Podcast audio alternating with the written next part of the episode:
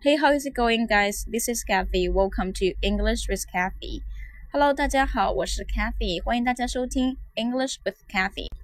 今天要跟大家一起收听的内容是来自一个黑人小女孩在议会上的发言，非常感动。Let's listen up.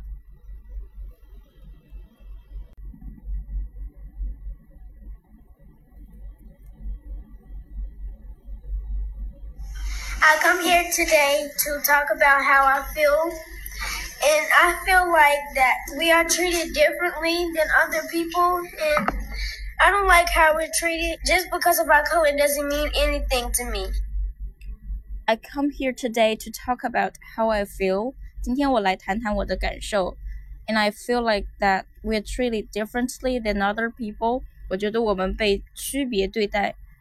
and I don't like how we are treated. 我不喜欢人们这样对待我们。Just because of our color doesn't mean anything to me. 因为我们的肤色对我来说没有任何意义。I believe that we are black people and we shouldn't have to feel like this. We shouldn't have to protest because y'all are treating us wrong. We do this because we need to have rights. I believe I believe that we are black people and we shouldn't have to feel like this.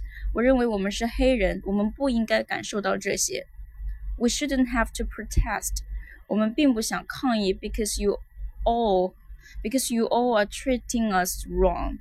因为你们对待我们的方式是错误的。We do this because we need to have rights. 我们这样做是因为我们需要拥有权利。I've been born and raised in Charlotte, and I never felt this way till now. And I can't stand how we're treated. I've been born, I've been born and raised in Charlotte, and I never felt this way till now. And I can't stand how we're treated. I've been born and raised in Charlotte, and I never felt this way until now. I can't stand how we are treated. 我在夏洛特市出生和长大，从来没有这样的感受，直到现在。我无法感受，我无法忍受我们被对待的方式。 It's a shame that our fathers and mothers are killed and we can't even see them anymore. That's right. It's a shame that we have to go to their graveyard and bury them. It's a shame that our that our fathers and mothers are killed. 遗憾的是，我们的爸爸妈妈被杀，and we can't see them anymore. 我们再也看不到他们了。 It's a shame that we have to go to their graveyard and bury them. 遗憾的是，我们不得不去他们的墓地埋葬他们。 And we have fears, and we shouldn't have tears. We need our fathers and mothers to be by our side. And we're next.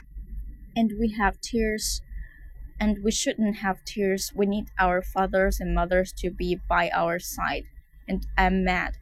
我们流泪了， 但是我们不应该流眼泪。我们需要爸爸妈妈陪在我们身边。我非常生气。